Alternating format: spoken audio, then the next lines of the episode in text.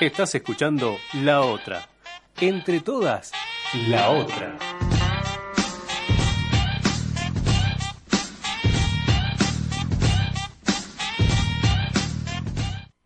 Hace mucho tiempo, en una frecuencia muy, muy lejana.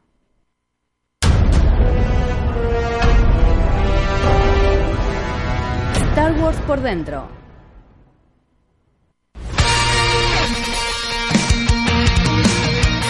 Hola a todos, bienvenidos eh, a una nueva emisión de Star Wars por dentro. Eh, no, no sé si se escuchó, creo que solo lo oímos nosotros. Bueno, ese que oían, si, si escuchaban algún sonido medio extraño, era Lucas Barra como viendo el, Sí.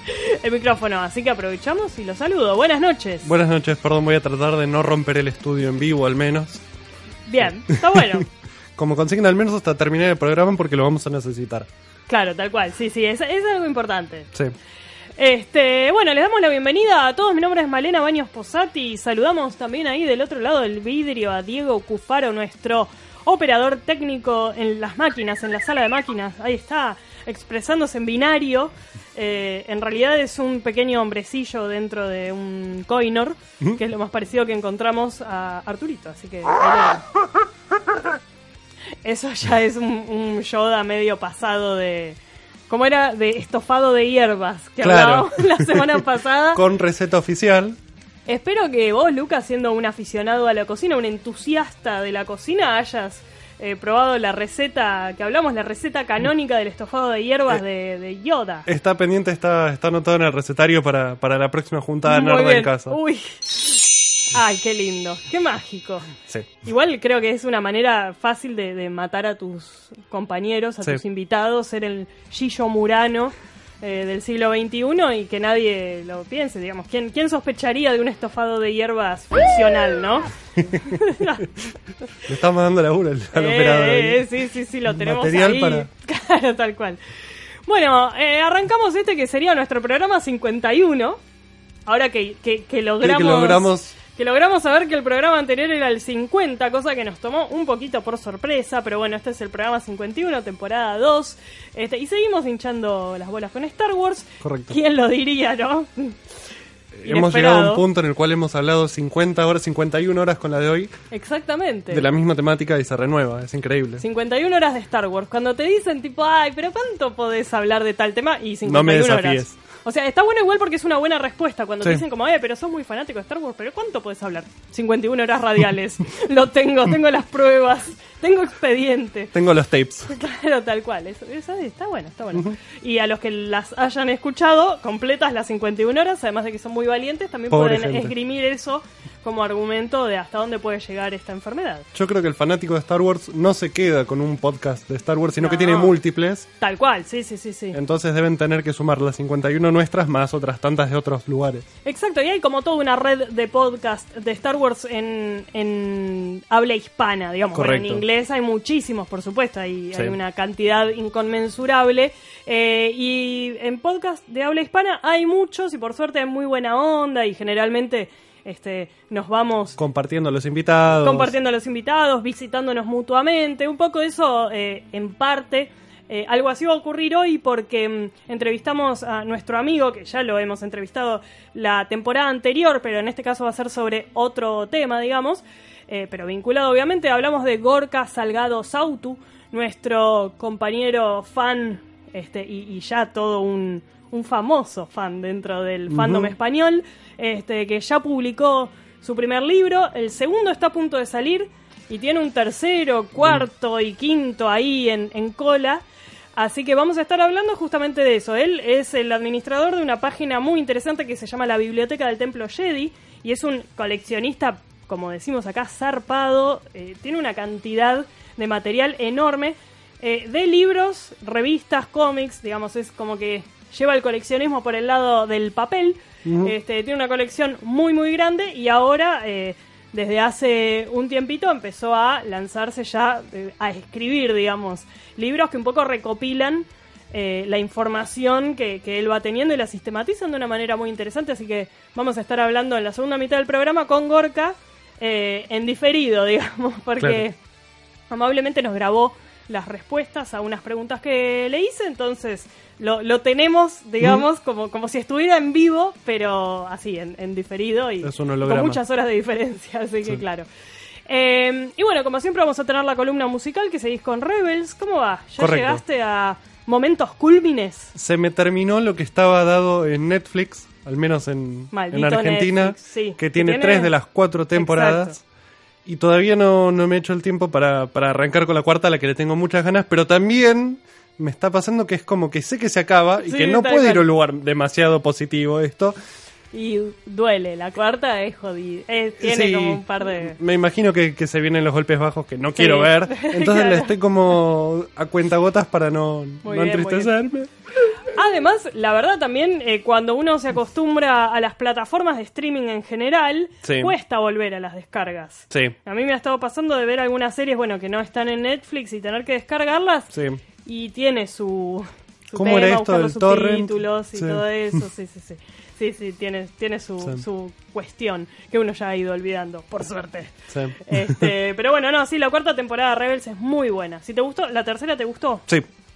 Bueno, la tercera que para mí tuvo como algunos momentos medio medio plomos, digamos. La cuarta para mí levanta mucho y se pone muy muy bien y el final a mí me gustó mucho y bueno, en fin. Todos lloramos.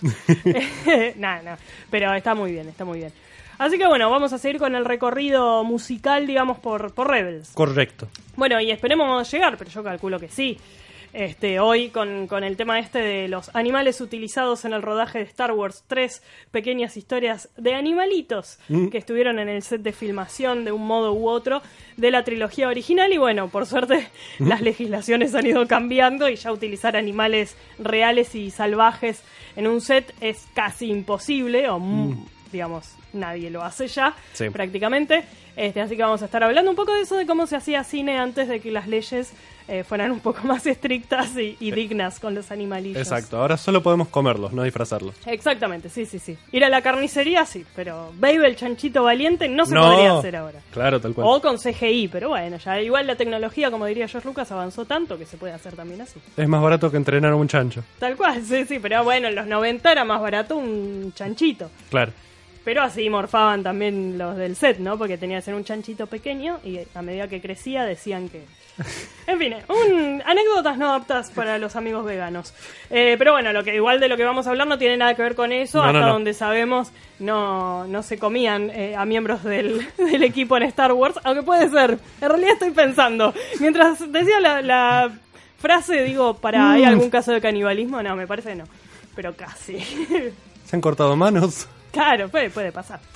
Este, bueno, vamos, eso es más o menos lo que vamos a estar hablando en el programa de hoy. Como siempre, le dedicamos unos minutitos este, en, en la primera parte algunas noticias que van apareciendo. Este, mm, no rumores, obviamente, quédense tranquilos que este programa es libre de spoilers de películas este, que aún no han salido al aire, eh, al aire no, en el cine, que no se estrenaron, así que no vamos a hablar de las cosas que se filtran de episodio 9, entre otras cosas porque nosotros mismos no queremos saberlo. Sí. Este, pero bueno, por ahí, eh, entre la guerra que nunca termina entre fanáticos de, de Last Jedi y gente que odia la película, es como una especie de combate interminable que ya lleva casi, no sé, dos años, y, o no sé, sí, dos años. Este, y bueno, y parece que va a seguir este, así. Para, ¿dos años? No, fue en diciembre del año pasado. Ah, no, pasó menos tiempo de lo que pasó, Pasó menos tiempo. No, no, porque solo se estrenó en mayo, entonces... este, me, desfasa el tiempo, solo estrenada eh, hacía mitad Se siente como más reciente el último estreno, pero es de, claro, claro. Claro, bueno, a casi un año, en realidad, de episodio 8 sigue, sigue la gente discutiendo y discutiendo y discutiendo. Hace poco salió una noticia de que el DVD, no, perdón, ya creo que no se hacen más DVDs. El Blu-ray, sí, de The Last Jedi fue el más vendido en la historia mundial o en las películas de Star Wars, no sé qué.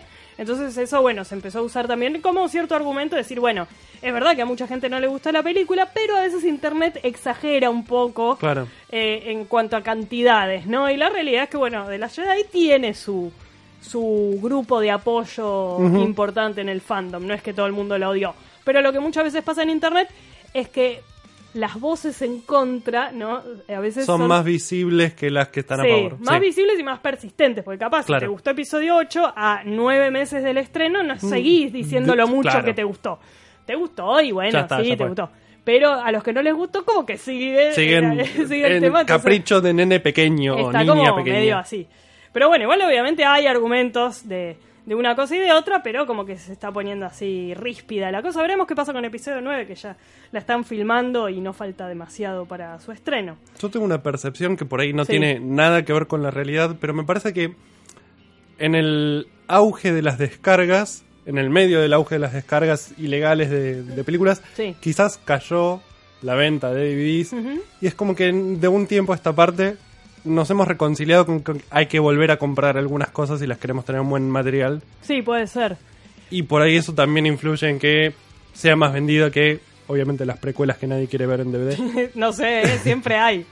Bueno. O que las primeras de esta nueva saga que claro. quedaron un poco más. Sí, yo hace años, muchos años que no compro un DVD. este, en general antes compraba bastante. Y el último DVD que compré fue el de episodio 7. Claro. Eh, igual no los veo porque ya no veo DVDs, pero bueno, me gusta tenerlos Son objetos de decoración, claro. Eh, pero bueno, después de Rogue One no lo compré y el de Solo tampoco, el de episodio 8 tampoco me fui atrasando, pero es que ya ni sé dónde comprar DVDs, es como que ya se perdió.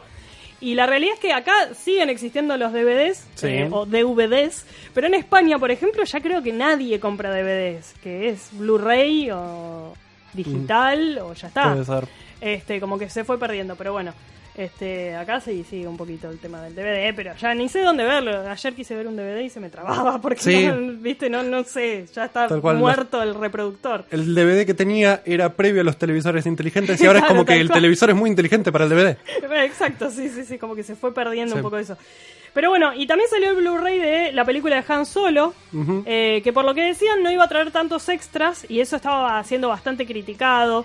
Creo que no tenía audio comentario. Bueno, no sé, esas cosas de todo bien, bueno, pero ya fue. Mm. Bueno, había toda una cosa, o no había making of, eh, o backstage. Eh, bueno, eh, esas cosas que molestan a los fans muy, muy, muy densos. y una cosa que sí se empezó a conocer son las imágenes, perdón, las algunas escenas cortadas de que no estuvieron en la película.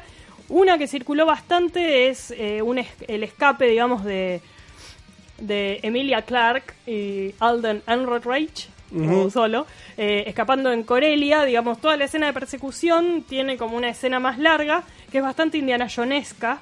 Eh, está bien al principio, me pareció bastante interesante. Ellos se esconden adentro de una especie de tarros con líquido adentro y unos bichos medio extraños tipo sanguijuelas. Se meten ahí, eso me pareció bien onda Indiana Jones.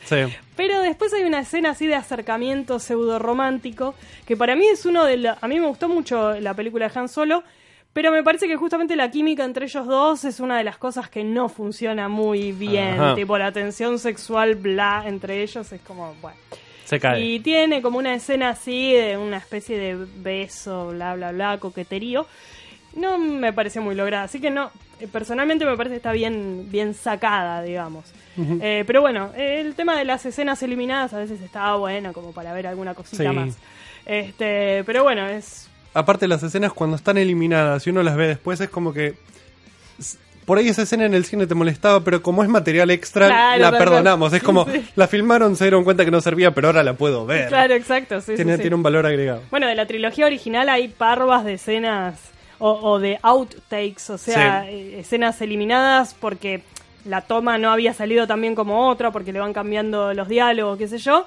Hay un montón así, cuando salió el Blu-ray de la trilogía original había muchísimas escenas que no se habían visto eh, antes en tan buena calidad. Y sí, pero era, bueno, no, la sacaron porque no funcionaban, digamos, pero bueno. O escenas modificadas en el set, como últimamente se está diciendo que Obi-Wan y Anakin tuvieron un diálogo en el cual le pedía, Anakin le pedía que lo salvara y él decía que no, y eso era lo que terminaba de empujarlo del todo al lado ¿En qué película? En, episodio 3. Episodio 3. Ah. Y que sí. diálogos entre el señor Iwan McGregor y el director llevaron a cambiarlo a lo que terminó siendo. Muchas veces pasa eso, que después al, ver los cortes, digamos, van diciendo, no, esto no, va, esto no, funciona. o simplemente la película es demasiado extensa y hay que cortar media hora y empezás a cortar de las escenas donde no está tan bueno el diálogo, digamos. Correcto. siempre, pero es verdad, es como que cuando agrega material extra todos estamos contentos porque, ay, esto nunca lo vimos. Pero bueno, sí.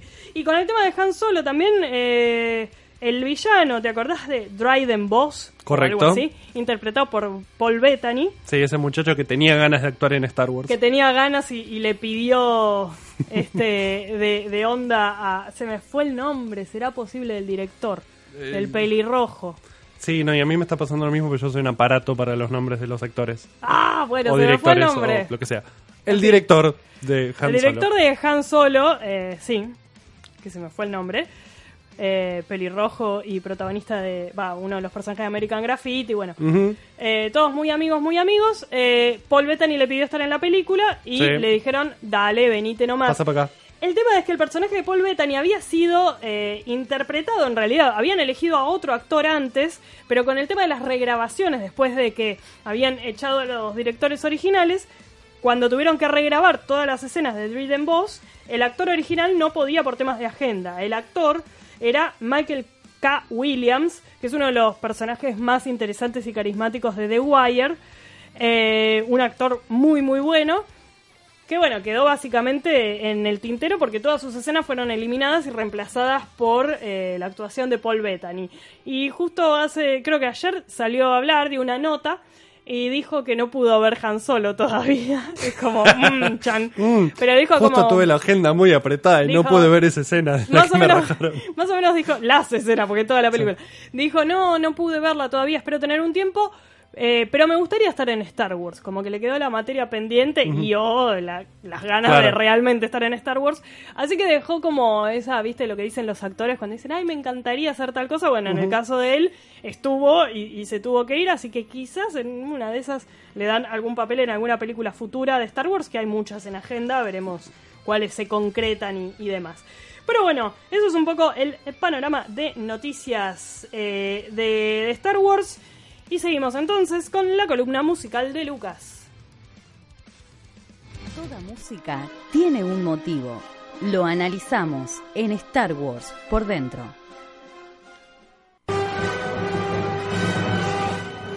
Bien, como habíamos dicho, íbamos a seguir recorriendo parte de Rebels, puntualmente parte de la segunda temporada, y nos centramos en un objeto y una persona. Sí. El objeto es el Dark Saber. Sí. Y la persona es Sabine. Muy bien. Vamos a escuchar formalmente el tema que el señor Kinner ha puesto para el, la, introducción a el Dark Saber. Sí.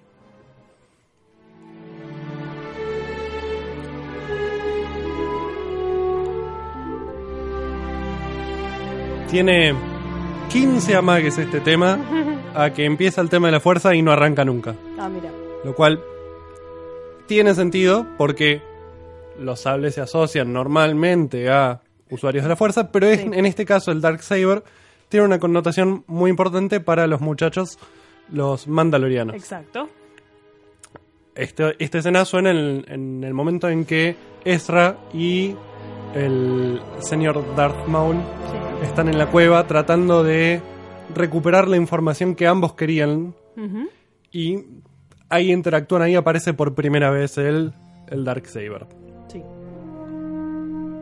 Escuchamos así brevemente. Dale.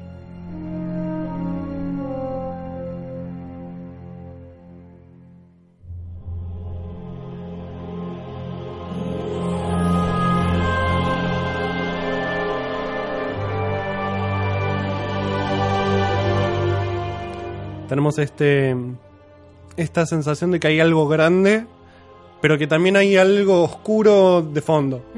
Porque no, no llega a ser eh, una sensación de maldad, sino de algo. No me sale en castellano, omnioso. Em,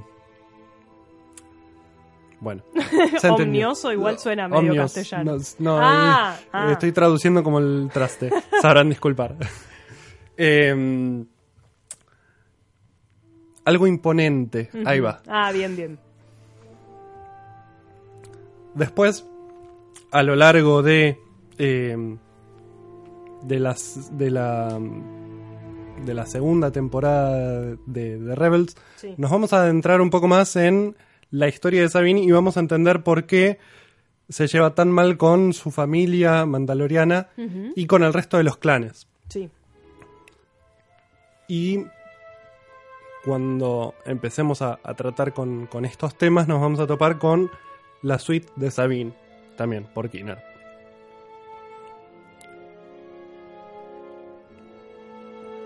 Esto todavía no es parte de lo que yo ya había traído. Em, el tema que yo había traído anteriormente era eh, la catarsis de, Sabine, que para mí es como el momento culmine a nivel música y a nivel trama de, este personaje.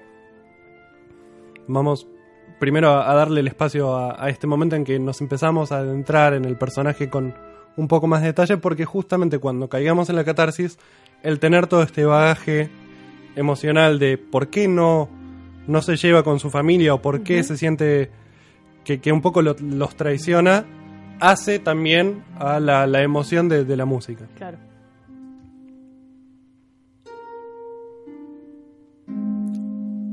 Esto que está sonando ahora, casi libre de, de un apoyo de, orquesta o de algún acompañamiento más allá de estos instrumentos de, cuerdas así punteadas de, esta arpa, nos habla de la soledad que siente Sabine. Es su tema completamente suelto. Claro.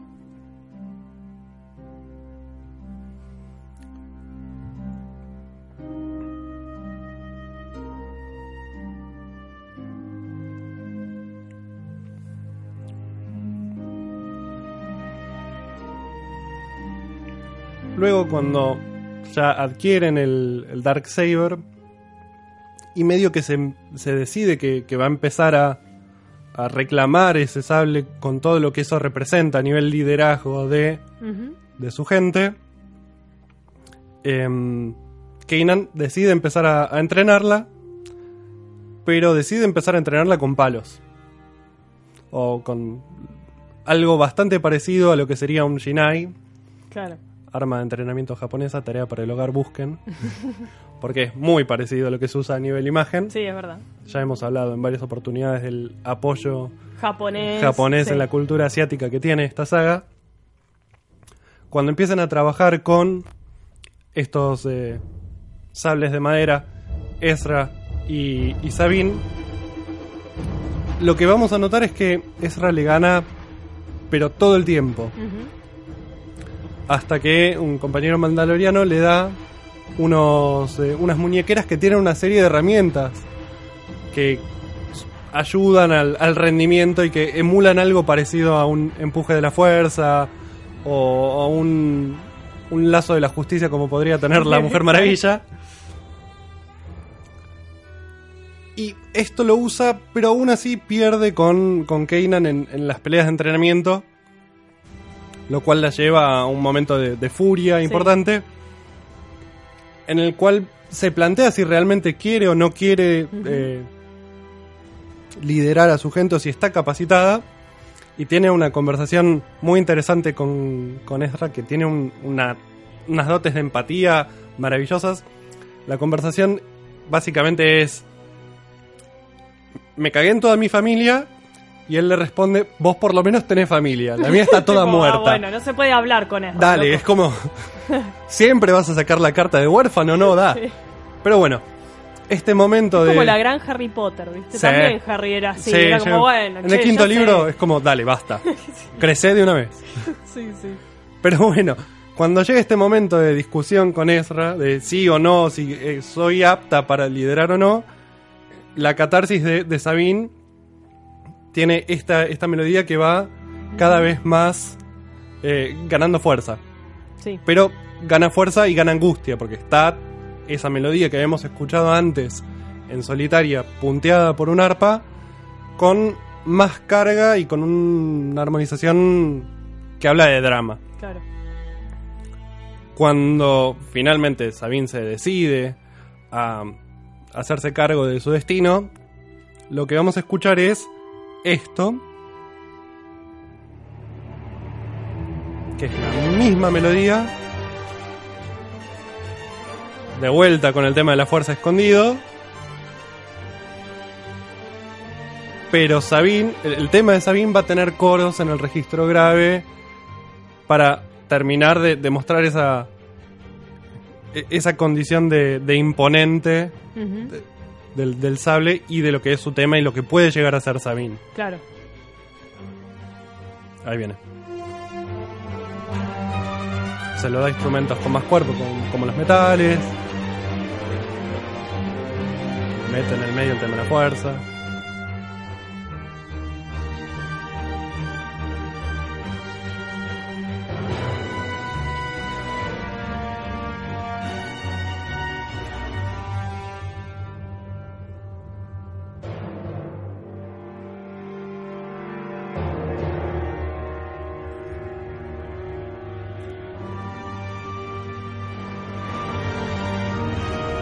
Y para poder liderar a su, a su pueblo, llevarlos al, al, a la causa, Sabine tiene que quedarse en su planeta natal. Tiene que reconciliarse con su madre, tiene que hacerse cargo de una serie de cosas que quedaban pendientes, explicar su historia. Y cuando hace esto, el tema que tenemos es el siguiente.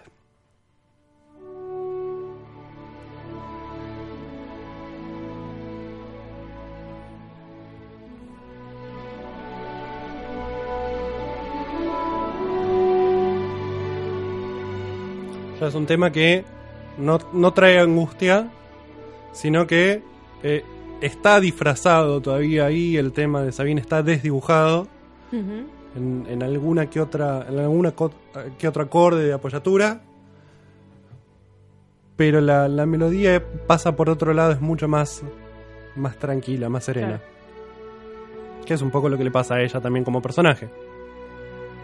Claro, consigue como conectar con su pasado, hacerse cargo, digamos, del rol que... Exactamente. Para mí esto es lo mejor que ha hecho Kinner, al menos de momento, en lo que tengo visto en la saga, a nivel música y a nivel lo que está pasando en, la trama, se, se, entremezclan muy bien. Así que dos pulgares arriba para, para Kevin. Y Sabine, justamente, bueno, creo que lo hablábamos la, semana pasada, es un personaje que, crece mucho a lo largo de la serie. Y ahora repasando un poco lo que me acuerdo del capítulo, ah, dos capítulos son, ¿no? Es un capítulo doble. Eh, de lo que me acuerdo de, ese arco que tiene Sabine, eh, es que está bueno porque te plantea un personaje, digamos, que, que arrancó con un perfil que no parecía ser mucho más profundo, finalmente tiene todo un background interesante, muy relacionado con la historia de los mandalorianos, pero además, un poco recordando el capítulo a través de la música, tiene también esta cosa de si el camino del héroe es como la digamos la estructura que rige la trilogía original y en realidad después casi todas las películas. En el caso de Sabine hay también una estructura muy habitual de eh, de, relato, que es también el de ese personaje que tiene un rol importante para su comunidad, digamos, pero, que, pero que lo rechaza. Que es un poco el rechazo del llamado de la aventura en el camino del héroe, pero que es además más puntual de los personajes que están destinados a ser grandes y liberar a su pueblo, digamos, eh, pero que no quieren hacerlo. Que es básicamente el Rey León, por poner un ejemplo, digamos, donde se juega también con, con, eso, ¿no? Digamos, Simba se escapa, se va con Timón y Pumba a vivir la buena vida. Padres, claro, pero finalmente es como maestro. claro, pero finalmente termina siendo como que eh, la sangre tira y, lo vuelve a llevar al rol que debería haber cumplido. Y un poco Sabine tiene este camino. Digamos, cuando se va con los muchachos de la Ghost a vivir aventuras, está buenísimo y se suma a una causa pero en realidad en parte lo que está haciendo es escaparse de lo que tenía que hacer. Claro, del rol que, debía cumplir y de la misión que no quiere cumplir por no enfrentarse al pasado, digamos. Tal cual. Eh, es la, digo, la historia de Mufasa, que a su vez es Hamlet, ¿no? digamos, cómo van las historias trasladándose de, un formato a otro y en cada época. Pero lo de Sabine termina siendo un poco eso. Que está buenísimo porque al principio parecía que era una pibita que. Sí, que nada más hacía grafitis. y, ponía detonadores en todos lados, pero tiene como todo un trasfondo copado. Así que Sabine, además, era de tu, de tu top. sí, sí, sí, de, esta, de esta tanda, pero de cabeza. Después hay toda una historia con el tema del Dark Saber que no conozco mucho en profundidad, pero que es un objeto que ha eh, tenido también un recorrido este, en, el universo de Star Wars y que quizás eh, sea eh, profundizado con todo el tema de los mandalorianos en algún futuro este producto audiovisual. Esperemos, porque la verdad me parece que da para más. Al menos de lo, que llevo visto hasta ahora, tengo ganas de ver cómo, cómo sigue Cómo sigue, claro, exacto.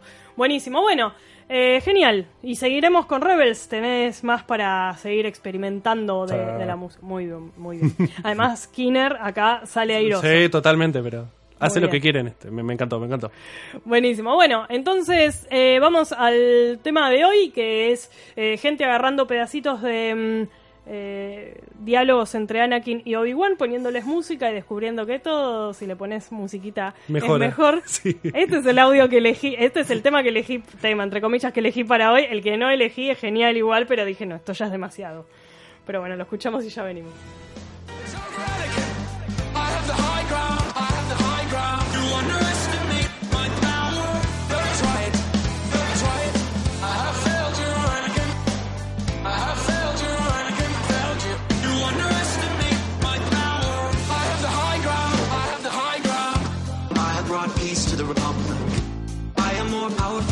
Chancellor. I can overthrow you. And together you and I can rule the galaxy. Make things the way we want them to be. The Jedi turned against me.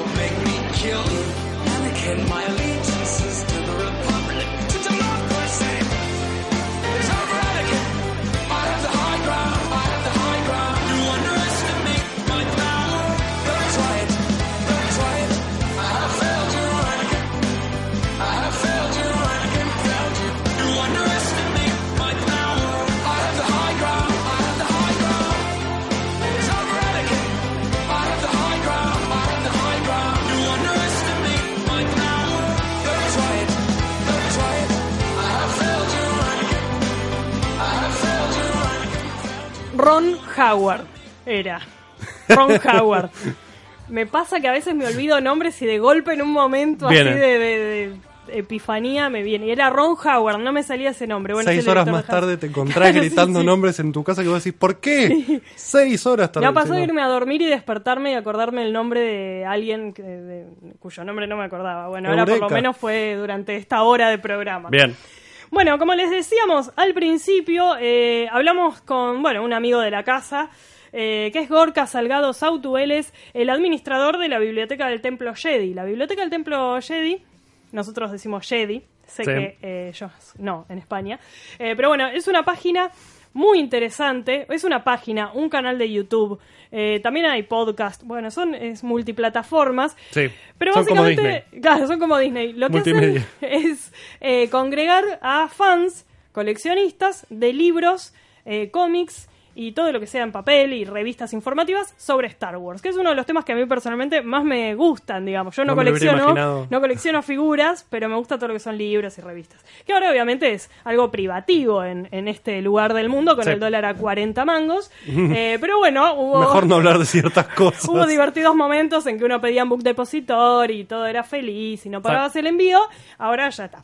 Aunque no me cobren el envío, no Aunque tengo no me cómo cobren el envío, te salen todos los libros dos mil pesos, entonces ya es más Listo nos vimos. Eh, pero bueno, Gorka por suerte sí puede comprar cosas y reseñarlas y, mostrarlas. Tiene una colección impresionante. El año pasado lo habíamos entrevistado justamente hablando de su colección. Y en este caso lo volvimos a, contactar, pero para hablar sobre sus libros, los libros que escribió él. Eh, además, bueno, después a medida que, vayamos escuchando sus respuestas, vamos a ir contando un poco más sobre la biblioteca del Templo Jedi, cómo pueden eh, contactarse, digamos, e, e, ir siguiéndolo, porque la verdad es muy interesante. Y además, no es que es él solo hablando de libros, sino que la idea es que haya intercambio con fans a los que también les interesa eh, el tema de todo lo, gráfico, ¿no? De, la saga. Entonces, un poco la, la, primera pregunta que le hicimos y que nos responde en este audio, como decimos, esto es una entrevista así en diferido, eh, le preguntamos cómo fue ese salto de pasar de coleccionar libros a decir, lo voy a escribir yo también. Y nos cuenta eso. Hola a todos, saludos y gracias al equipo de Star Wars por dentro de este maravilloso podcast por invitarme a estar aquí con vosotros y en concreto a Malena. Y bueno, vamos allá con las preguntas que me habéis hecho. La primera, bueno, pues eh, sencillo, es decir, eh, cuando a ti te gusta leer cómics, novelas, eh, libros y todo lo que tenga que ver con Star Wars, al final llega el momento en el que tienes que, plantearte si te gustaría. En mi caso, pues eh, la llamada estaba ahí desde el principio, siempre me tenía esa espinita clavada de escribir un libro sobre Star Wars, sobre los libros en principio. Y bueno, eh, se me puso la oportunidad y, realmente pues no me lo pensé dos veces, me puse a buscar la idea, aunque la idea ya la tenía porque el trabajo que, realizo en la biblioteca del Templo Jedi, de catalogar y, estar al día con todas las novedades, pues tenía claro que con eso podía hacer un libro y era un libro que no se hacía en ninguna parte del mundo. Por lo tanto, me puse manos a la obra a buscar la información y bueno, yo de escribir libros no tenía ni idea, he tenido que ir aprendiendo poquito a poco y he tenido unos cuantos maestros y amigos que han estado alrededor a los que he podido preguntar y me han estado aconsejando y grandes amigos como José Gracia, como Carlos, como Alberto, como Íñigo, bueno, mucha gente que está ahí alrededor mío echándome una, una manita. Y bueno, pues eh, estuve escribiendo el libro y, bueno, gracias a estos amigos pues eh, pudimos sacar el libro y la verdad que, que muy contento porque es una cosa que, que sabes cuando empiezas pero no cuando acabas y hasta que no tienes el libro en tu mano, pues eh, parece ser que es como una sensación de que no te lo crees, ¿no? Hasta que no está el libro en físico. Y la verdad que, encantado y una maravilla poder eh, sentir, eh, tener tu libro, ¿no? En tu propia biblioteca y, verlo entre otros grandes libros y, tenerlo ahí, ¿no? Y decir, pues mira, entre todos mis libros tengo un libro escrito por mí. Eso es, bueno, no, no tiene precio. Bueno, y justamente el primer libro en el que se embarcó Gorka es un catálogo de novedades eh, a nivel mundial que lo va haciendo por años. Este, ya sacó el primero y bueno, va, y seguirá en, cada año, va como los Oscar, ¿no? Con el año anterior, obviamente. Los mejores vestidos de Star Wars. No exactamente, pero claro, año vencido, digamos. Va sacando de todas las novedades que hubo a nivel mundial el año, el año anterior. Se llama eh, Los Archivos de la Biblioteca Jedi, que también es una página aparte, así que lo, pueden buscar. Este, bueno, como ya vamos a escuchar, igual tuvo muchísimo éxito, así que es básicamente imposible de conseguir. Este, pero bueno, así que hay que apurarse con los siguientes. Y acá nos cuenta un poco cuánto tiempo le llevó todo el tema de la cataloga... ¿Catalogado? El, catalogado de, de todas las publicaciones, la organización y demás para ir armando su primer libro. Bueno, escribir el libro del volumen 1 de los archivos de la biblioteca Jedi me llevó alrededor de unos 6-8 meses. Tuve que estar eh, recopilando libro por libro, cómic por cómic y, evidentemente, país por país. Es una, una tarea pues que, que no es fácil en el sentido de que pues conlleva bastante tiempo tener que buscar esta información, recopilarla, en muchos de los casos traducirla y pues eh, ir archivándola, todo este material, todas las imágenes y en algunos casos pues no es fácil ni es tarea fácil buscar algunas ediciones que no son habituales, ¿no? Porque el material que sale en Estados Unidos o en España o en los grandes países pues es más o menos eh, fácil de, buscar, pero luego hay que estar atento pues a otras ediciones, a otras revistas a lo largo del mundo que quizás pues no es tan fácil encontrarlas y, bueno, pues eh, al final es dedicación y tiempo. Así que fueron 6-8 meses, lo que pasa que es solo de, de, recopilación y de escritura del libro. Luego el poder eh, darle forma, maquetarlo, diseñarlo, al ser mi primer libro, pues aún teniendo eh, la maravillosa ayuda de José Gracia, el autor de libros como Made in Spain y Star Wars eh, Scrapbook, entre otros, pues nos llevó bastante tiempo y más que nada pues porque era mi primer libro y, y, cometí muchos errores de recopilación y de formato que hoy en día pues he ido aprendiendo y ya no, no lo realizo. Así que, bueno, pues eh, una aventura más. Una aventura más que tuvo bastante repercusión en el mundillo del fandom hispano y acá nos cuenta un poco Gorka cómo fue justamente la recepción del libro. La verdad que mi primer libro, eh, al principio, pues evidentemente yo eh, no soy una persona, no era una persona tan conocida como lo soy ahora, que no quita que ahora no lo sea tampoco tanto, no, no, no soy nadie tan conocido como otros fans o otros youtubers, pero eh, cuando empecé con este proyecto de, escribir un libro, pues prácticamente me conocían nada, cuatro personas, pero eh, lo que tenía claro es que había que moverlo por las redes y eso es lo que me puse manos a la obra y ayudándome de la biblioteca del Templo Jedi, pues estuve un poquito eh, dando, hablando con gente, moviéndolo por otras páginas, por otros grupos de Facebook y según el libro fue saliendo y la gente fue subiendo las fotos del libro y hablando pues que el libro estaba bien, que les gustaba, pues eh, más gente fue pidiéndolo. La verdad que en ningún momento pensé que iba a agotar la tirada. Evidentemente hice una tirada pequeña, era mi primer libro y se agotó completamente. O sea que más contento no puedo estar. Sí, en los tiempos modernos muchas veces eh, lo que tiene interesante estos libros que son autogestivos es que se pueden empezar a vender antes de, que salgan, digamos. Eh, entonces eso, bueno, te, va generando la cosa de que sabes que, que, le va a ir bien. Pero bueno, en el caso del libro de Gorka creo que, no sé, ni bien salió, a los pocos días ya estaban vendidos absolutamente todos, así que sí, la próxima más, más, más, reedición. Queremos, reedición.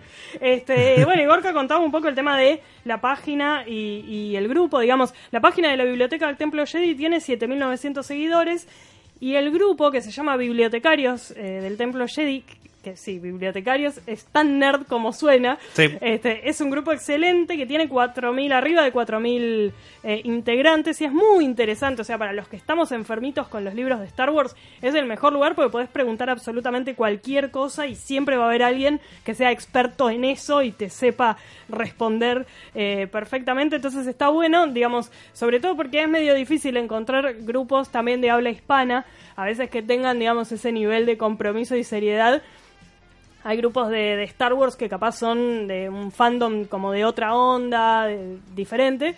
Eh, y nada, si te ceban los libros, está bueno este, rodearte de gente, que sabe mucho, claro. Este, así que si, si están escuchando este programa, personas que junten justamente eh, libros y cómics de Star Wars, está buenísimo eh, ahí sumarse a, bibliotecarios del Templo Jedi porque se da como una cosa así de, de comunidad muy interesante. Creo que es eh, al menos de, los grupos que, yo conozco y que integro, es eh, como uno de los más interesantes y, enriquecedores, digamos. Y lo malo es que gastas mucha guita al final. No es que te cobren entrada ni permanencia. No, pero te dan ganas de leer muchas que cosas. Te dan ganas de leer un montón de cosas este, y empezás a, comprar, bueno, ahora... Eh, de nuevo, es más complicado, pero como que te tientan de las cosas que, van apareciendo ahí. Bueno, y Gorka, además, después de sacar este libro, sigue con, con el próximo que está ahí, ahí al salir, que es un libro sobre frases de Star Wars. Que es una premisa extraña, parece, aparentemente, pero como todo, hay precedentes de esto y, y nos lo cuenta acá. Bueno, ahora estoy con el libro de las frases, que se llama Frases de una galaxia muy, muy lejana, y la verdad que también estoy muy contento con él. Eh, prácticamente va a ir ahora a imprenta. Estamos eh, dando los últimos tres eh, correcciones que, nos habían saltado en imprenta. Y, nada, muy contento. La idea, la verdad que, que tengo un libro, bueno, un cuaderno donde voy apuntando las ideas que tengo. Y esta, pues se me ocurrió porque muchas veces voy escuchando audios de las películas, cortes y de otras películas también y me gusta mucho pues eh, las eh, principales escenas míticas no escuchar ese Luke yo soy tu padre o, bueno pues todos conocemos las grandes frases de Star Wars. Y se me ocurrió que igual eh, trasladar esta sensación de, escuchar estas frases estos momentos no que, que te retrotraen a, a tu infancia a ese primer momento donde ves las películas no pues se podía llevar a un libro de frases lo primero que hice antes de nada es buscar a ver si había algún otro libro con esta idea y, me di cuenta que yo mismo tenía una edición, un libro escrito por el famoso Steve Sansweet, el mayor coleccionista de Star Wars de toda la galaxia, el dueño del rancho Big-Wan, para que, para que sepáis quién es. Y eh, pues este, este, señor había escrito un libro de tamaño pequeño en el que había recopilado, pues, mm, no todas las frases, sino unas cuantas de las frases más famosas de la saga y había hecho un libro pues eh, de bolsillo bastante curioso y, bueno pues le, eché una ojeada. La verdad que la idea que, que, tenía este libro era prácticamente lo que yo tenía en la cabeza con algunas sorpresas más. Así que sí que me ayudó también el tener este libro y poder eh, hacerme una idea de, de cómo orientarlo no lo que yo sí tenía claro desde el principio es que yo quería recopilar todas las famosas, eh, todas las frases eh, conocidas de todas las películas. En este momento son 10 películas, la trilogía original, la trilogía de precuelas y la nueva trilogía junto con los spin-offs.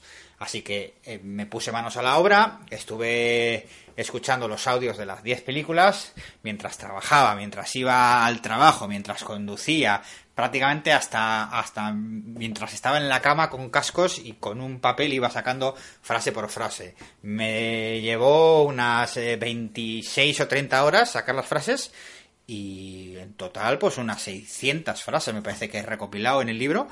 También tenía otra idea para el libro, aparte de, de tener esta sección donde película por película iba poniendo todas las frases en orden cronológico según aparecen en la película, tenía claro que quería poner una sección en el libro eh, donde pudiera eh, meter pues eh, todos esos amigos de la biblioteca, todos esos grandes fans y gente pues que como yo ha vivido y sentido estas frases y lo que quería era preguntarles cuál era su frase preferida y que me explicaran pues cuál era y por qué, ¿no? Por qué razones o en qué momento o alguna historia que hayan vivido con esas frases. Y ese apartado está incluido en el libro con más de 30 amigos que han participado. Gente conocida, gente no tan conocida, fans, coleccionistas, hay gente de, todos los estilos. Y la verdad que es, pues eh, para mí, eh, una sección que es preciosa porque vais a, a leer ciertas eh, explicaciones a ciertas frases que para unos y para otros es diferente, pero cada persona vive, vive esos momentos pues de, o, o le afecta esos momentos de diferente manera.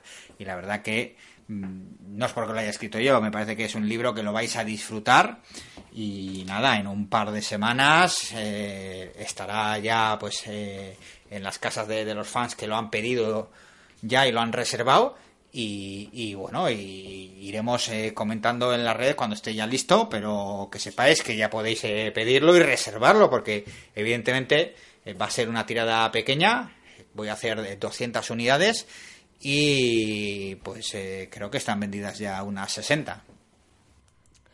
Bueno, y mm, también nos contó un poco sobre los proyectos que, se vienen, aquellos que, que ya los tiene preparados y listos para salir en cuanto eh, salga a su vez frases de una galaxia muy muy lejana.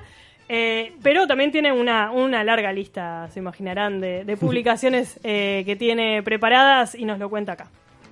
En el tema de, libros, la verdad es que tengo ya dos libros escritos más, acabados, simplemente están esperando su momento para entrar a, diseño y maquetación, que es eh, donde más tardamos, porque evidentemente yo de diseño y maquetación no tengo ni idea y tengo que contar con la colaboración de otras personas, entre ellos pues eh, mi gran amigo y conocidísimo José Gracia, que es un crack. Y, bueno, pues estos dos libros que están en espera ya y que irán saliendo eh, a lo largo de, final de este año o del, o del próximo año, 2019. Por un lado, eh, tenéis ya a puntito el Archivos de la Biblioteca Jedi, volumen 2, que recopilará todas las novedades del año 2017 o sea que prácticamente va a ser un libro el doble de gordo que el Archivos Volumen 1. Y el segundo libro que también tengo acabado es el Spain Wars, la, literatura española de la Guerra de las Galaxias. Lo estoy diciendo un poquito de cabeza porque los tengo un poquito ya ahí apartados, hace un par de meses que están acabados. Y este libro, Spain Wars, lo que he hecho pues es una obra, una guía que no existe en nuestro país, en España, pero lo que hace es recopilar todas las obras hechas por autores españoles sobre Star Wars, sobre la Guerra de las Galaxias, en nuestro país, desde cómics, libros y todo tipo de material.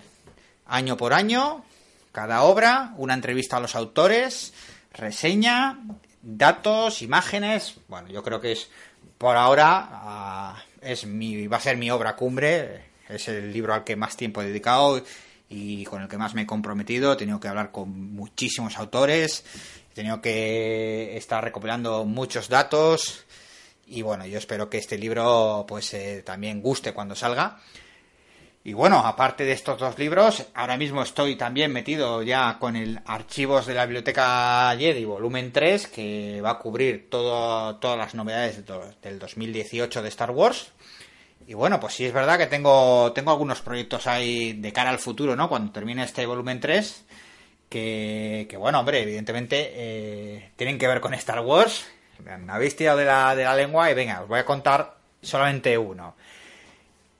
Bueno, va a tener que ver con las grandes ediciones, los grandes libros, las grandes obras de Star Wars. Una recopilación de estos eh, 100 grandes obras de Star Wars. No tiene todavía un título, simplemente la idea está ahí, el material lo tengo y tengo la estructura del libro y me pondré manos a la obra en cuanto termine con el volumen 3 de los archivos. Aparte de libros, sí, tenemos más proyectos. Eh, en la biblioteca estamos ahora mismo también recopilando fanfictions de gente el fanfiction sobre Star Wars, evidentemente, y lo que queremos es, una vez que tengamos una cantidad más o menos estable como para cubrir eh, unas 150 o 200 páginas, es poder editarlo en formato físico, en una especie de antología de relatos cortos de Star Wars, y eh, pues eh, tenerlo en físico, poder financiarlo entre esos autores y la gente que, que esté pues esperando ese libro, que lo quiera, que y eh, sacarlo al precio lo que cueste la imprenta, sin ningún tipo de de ganancia de dinero por, mi parte ni por nadie, porque es un proyecto en general para que la gente que le gusta escribir sobre Star Wars pues pueda ver su, su pequeña aportación en formato físico, ¿no? En, un libro. La verdad que me hacía mucha ilusión este, este proyecto y espero que salga adelante. Ahora mismo tenemos unos 10 o 12 fanfiction escritos por, por la gente que nos han mandado y la verdad que, que son unas historias, algunas de ellas que son impresionantes. Os van a, dejar pues eh, alucinados con la gente, las ideas que tienen. Y fuera de esto, pues sí, hay muchísimos proyectos que tenemos ahí eh, aparcados o, parados, eh, pero como siempre digo, no paramos, no descansamos y hay que seguir hacia adelante. Bueno, y agradecemos muchísimo a Gorka el tiempo de haber respondido a todas nuestras preguntas. Oh, lo seguimos escuchando en el fondo. No, no, se repetía el audio. Bueno, no, muchísimas gracias a Gorka. Yo particularmente el que más espero de su lista de, futuros es el de mm, Spain Wars. Spain Wars. Eh, con los, los catálogos de libros de autores españoles es muy interesante. Tengo muchos libros eh, sobre Star Wars escritos por españoles, así que es muy interesante. Eh, así que bueno, le agradecemos muchísimo, como siempre, a Gorka la buena onda y la predisposición y estaremos siguiendo entonces los, los libros que están ahora por salir. Comunicate por Facebook, Twitter e Instagram. Búscanos como Star Wars por dentro últimos minutos de Star Wars por dentro. Recuerdan que hace algunas semanas se publicó una foto, una, de varias, eh, del episodio 9 y uno de los detalles que más llamó la atención eh, era que durante el rodaje se podían ver unos caballos con una especie de disfraz peludo. Este, que aparentemente serán animales que sean utilizados para hacer algún tipo de personaje este, de carga, digamos. Esto es algo no muy habitual en, el cine actual, que ya casi no se utilizan animales, pero es verdad que si se utilizan son animales eh, domésticos, digamos. Pero en los primeros años de, Star Wars sí se usaban muchos animales actores, vamos a llamarlo así. Eh, y hay como tres casos eh, muy curiosos y lindos. bueno, no, algunos son medio trágicos, pero no importa. el que yo diría como una de las cosas más bizarras es el mono Yoda. Cuando George Lucas estaba pensando cómo hacer a Yoda, que era un maestro pequeño y, demás, una de las ideas que se le ocurrió fue que sea un mono disfrazado. ¡Qué gran idea!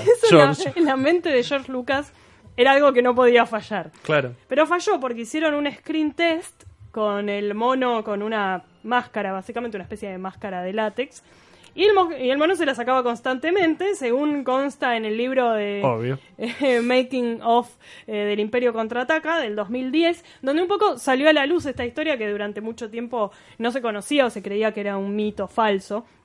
Pero sí, inicialmente Yoda había sido pensado como un mono disfrazado, eh, pero finalmente, por suerte, ganó la opción B, que era una marioneta hecha, por, hecha y manejada por Frank Oz, que era todo un un genio del mundo de las marionetas y por suerte Yoda fue, fue eso y quedó mejor. Hay algunas fotos que sobrevivieron del monito disfrazado de Yoda y bueno, nos da clara pauta de que no era el camino creativo para abordar al personaje. ¿Te imaginas la conversación? Amor, ¿qué hiciste hoy en el trabajo? Y no sé, disfracé a un mono de un hechicero con un sable láser. Qué bien. Bueno, otro día normal en, la, gente que trabaja en las películas de Star Wars. Correcto. El otro caso, pero fue en unos años antes, en durante el rodaje de Una Nueva Esperanza, eh, para hacer a los Bantas, eh, que eran esas criaturas muy grandes. Casi mamutescas. Claro, una especie de mamut. De hecho, usaron a un elefante. A eh. una elefanta, en realidad, que se, llamara, que se llamaba Margdi, un nombre algo así como hindú, porque era una elefanta asiática de 22 años, este, a quien le confeccionaron un traje peludo para hacer de banta. Eh, entre seis personas tuvieron que, hacer el traje, porque imagínense las dimensiones que tenían. Básicamente había que disfrazar un elefante. Eh, y obviamente tuvo muchas complicaciones hacer actuar un elefante. Toda la gente que ha trabajado en alguna serie o película con animales dice que es un quilombo trabajar con animales y con niños también, pero sobre todo con animales. Así que fue bastante caótico. Pero finalmente utilizaron algunas escenas eh, de, de Mardi no solo para Una Nueva Esperanza, sino también para el Imperio Contraataca, porque hicieron como una suerte de captura de movimientos o, o de estudio de los movimientos para hacer a los AT-AT que eran estas criaturas gigantes mecánicas de cuatro patas que tienen mucha relación con los elefantes y a quien usaron eh, de ejemplo fue a Mark D. Este, ocurrió que después del accidente de Mark Hamill, que tiene en 1976, cuando aún faltaban rodar algunas escenitas de Una Nueva Esperanza, Mark Hamill se estrola con el auto, básicamente, y tiene un pozo, una eh, recuperación muy larga, entonces tenían que hacer escenas en Tatooine, como digamos, para rellenar esa parte de la película, entonces usaron a la elefanta para grabar algunas cositas de fondo y demás. Este, la llevaron al cañón de la desolación de Estados Unidos, que como su nombre lo indica, bueno, que tenía que ver con la experiencia traumática que de Mark D este, en el set de filmación. Y su entrenador, que era como una persona de confianza que podía manejarla bastante bien y, tranquilizarla un poco, lo disfrazaron de Tusken, o sea, de uno de los moradores ahí de, la arena. Este, así que también aparecía como personaje extra cerca de la elefanta para manejarla un poquito. Doble crédito para el señor. Sí, como todas las historias de animales, termina medio mal, digamos, bueno, no, eh, Mark D estuvo bien tratada dentro del set, eh, pero falleció en 1995 a los 41 años y vivió toda su vida en cautiverio, así que no es una historia divertida vista en los ojos del siglo XXI, pero bueno, siempre vivió en, en cautiverio pero trabajó en Star Wars. ¿No es cierto? Eso no hace que su vida valga la pena. Bueno, quizás no para ella. Pero Preguntémosle a Keiko si le gustó haber trabajado en Willy. así. Sí, sí, sí. Bueno, en este caso, eh, Mark D, si buscan el nombre, hay muchas fotos de ella disfrazada, pobre. Y hay una más que es muy buena este, y es muy breve para comentar, que es eh, aquel emperador para el que usaron ojos de chimpancé. Básicamente, si ustedes buscan la, primera, primera, primera edición del Imperio Contraataca de 1980, la, el holograma del emperador que aparece hablando con Vader no es Ian McDiarmid, el actor que todos conocemos que siempre hizo del emperador, sino que es un emperador un poco más extraño y siniestro, eh, que básicamente se hizo con la sobreimpresión de imágenes de una mujer y arriba le colocaron ojos de chimpancé. Hermoso. No es que le sacaron los ojos a un chimpancé y se los pusieron, sino que grabaron ojos de chimpancé y lo, en postproducción lo, lo agregaron. Bueno, ese emperador es espantoso, pero durante muchos años fue el emperador. Durante algunos años fue el emperador. Eh, la voz estaba hecha por Clive Reville y la actriz, durante mucho tiempo se dijo que era Elaine Baker, que era la ex esposa de Rick Baker, un artista del make-up muy importante, pero en realidad no, no era Elaine Baker, sino que habían usado una actriz que ya era bastante viejita, que se llamaba Marjorie Eaton, la usaron, digamos, para todo el corte de cara, y arriba le pusieron los ojos del chimpancé, así que si buscan imágenes del emperador eh, original de las escenas de la primera edición del Imperio Contraataca, encontrarán un emperador que realmente los niños de 1980 no sé cómo hicieron para dormir la noche que fueron a ver este el Imperio Contraataca porque es un emperador que no te da miedo por lo tirano que pueda llegar a ser, sino que te da miedo que aparezca abajo de tu cama y te devore, porque es una especie de monstruo horrible este, pero que finalmente consideraron que, bueno, ponerlo a Ian McDiarmid le daba como más congruencia al personaje y además sacaban a uno que era bastante turbio y oscuro. Este, pero bueno, son eh, tres pequeñas historias de animales que fueron convocados al set de filmación de las películas de la trilogía original. Y bueno, en algunos casos prosperó su papel, como en el de la elefanta, y en otros no. Parece que los simios no eran amigos de, las producciones de Star Wars. Pero bueno, otras pequeñas historias y anécdotas bizarras de las películas de George Lucas que siempre tenía ideas maravillosas para resolver los efectos especiales. Un, artesano, un, diferente. Bueno, y con esto nos vamos, eh, este programa número 51 de Star Wars por dentro, acá por radio laotra.com.ar. Nos volveremos a encontrar entonces el lunes que viene desde las 8 de la noche, como siempre. Gracias a todos. Que la fuerza los acompañe. Chau. Este es un podcast grabado en la otra. Graba también el tuyo. Escribinos a info@radiolaotra.com.ar. La Otra, radio online, productora de contenidos. www.radiolaotra.com.ar